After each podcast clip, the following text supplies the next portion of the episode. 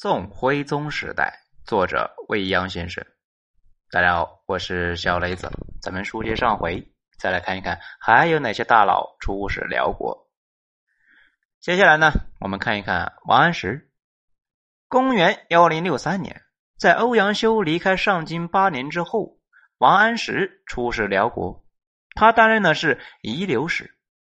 这年四月，一代人君宋仁宗驾崩。王安石的使命呢，是将仁宗生前用过的遗物赠送给辽国皇帝。王安石时年四十二岁，此时的王安石仍然是在人生的积累阶段，距离他主持变法呢，登上人生巅峰，成为闪耀千古的大人物，那还有七年的时间。实际上，多年的宦海沉浮，在朝堂之上，王安石已经积累了足够的人气和美名。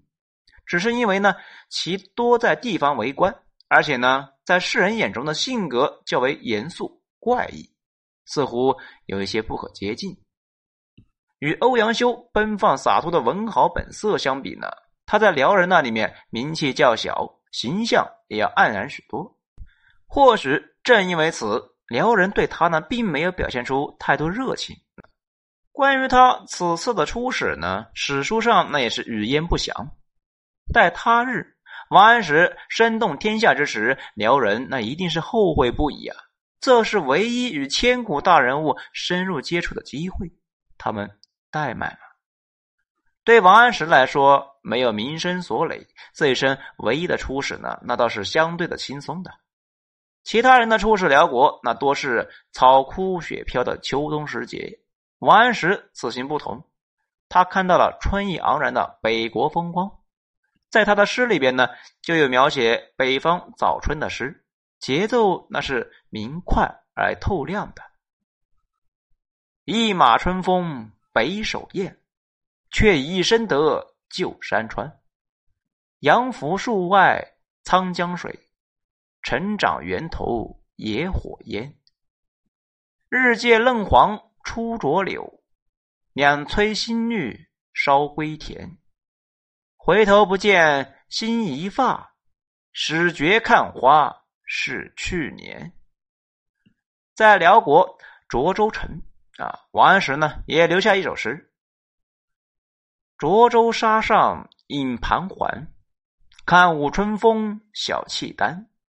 塞雨巧催雁落泪，蒙蒙吹湿汉衣冠。”这寥寥数语里边呢，他饶有兴趣的再现了辽人在郊外设宴款待使节的一个情景。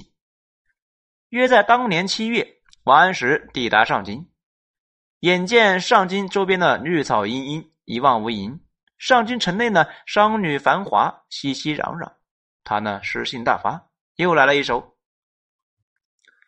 春来草色一万里。”芍药牡丹相间红，大湖牵车小湖舞，弹胡琵琶调胡女。在他的诗里边呢，千年前的上京城色彩鲜艳，妖娆妩媚，既充满着异族的风情，又展现着别样的勃勃生机。这反衬之下，王安石此行的使命就显得格外的沉重。他带来的是宋仁宗的遗物。宋仁宗在北宋呢是在位时间最长的君主，他在位期间几乎是北宋最好的岁月，也几乎呢是辽宋之间呢最好的岁月。他的逝去呢，就意味着一段黄金时代的结束。据说呢，仁宗皇帝驾崩的消息啊传到辽国，契丹境内无论胡汉，那没有不落泪的。辽道宗那也是悲伤不已，他抓住宋朝使节的手。哀忧的说道：“四十二年不识兵戈矣。”悲痛的他呢，甚至还给宋仁宗修建了衣冠冢，寄托了辽人的哀思。据说呢，辽国后世君主供奉宋仁宗玉容如祖宗，这就是人君的力量，那也是文化的魅力和力量。王安石在仁宗盛世呢，高中进士，走入仕途。更是在仁宗的精心呵护之下进步成长。后世很多人说北宋由盛而衰，正是自仁宗驾崩开始，而王安石变法呢，正是背后最大推手。如此说来，仁宗驾崩，由王安石担任出使辽国的使节，或是冥冥之中有天意吧。王安石，盛世的终结者和送行者。公元幺零八三年，王安石出使二十年之后，蔡京也踏上了北行之途。他呢是充满期待的，期盼这是仕途腾飞的起点。当然，他的内心也充满了忐忑。面对异国异域异族，无论先前有多少人出使的经历来作为参考，惶恐之情依然难消。这是蔡京的第一次出使，也是唯一的一次。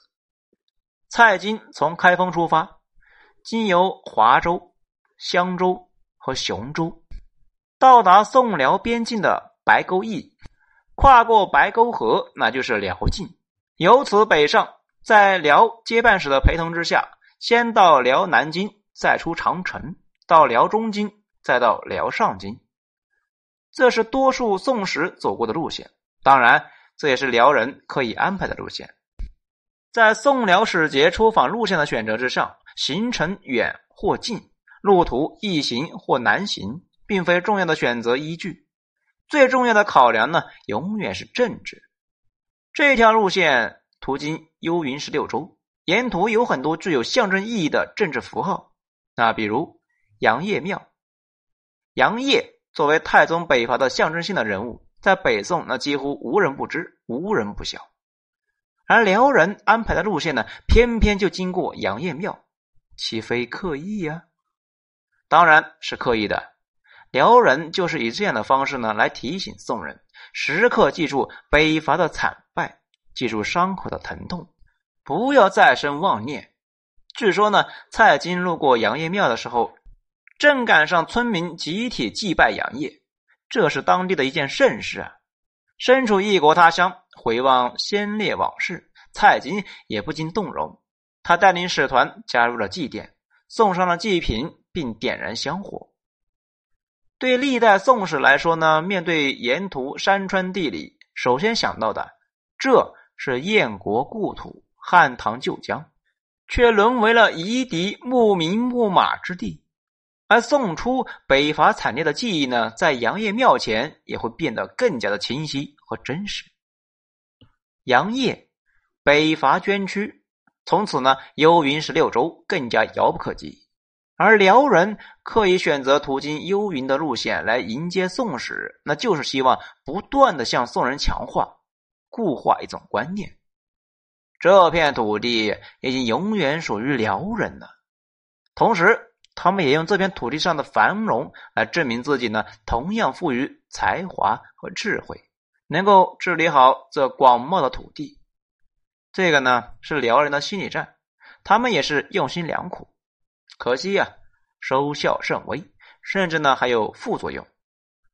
幽云十六州，宋人心头永远的痛啊！宋朝使节无论是谁，只要踏上这片故土啊，那种慨然之情，那几乎都是油然而生的。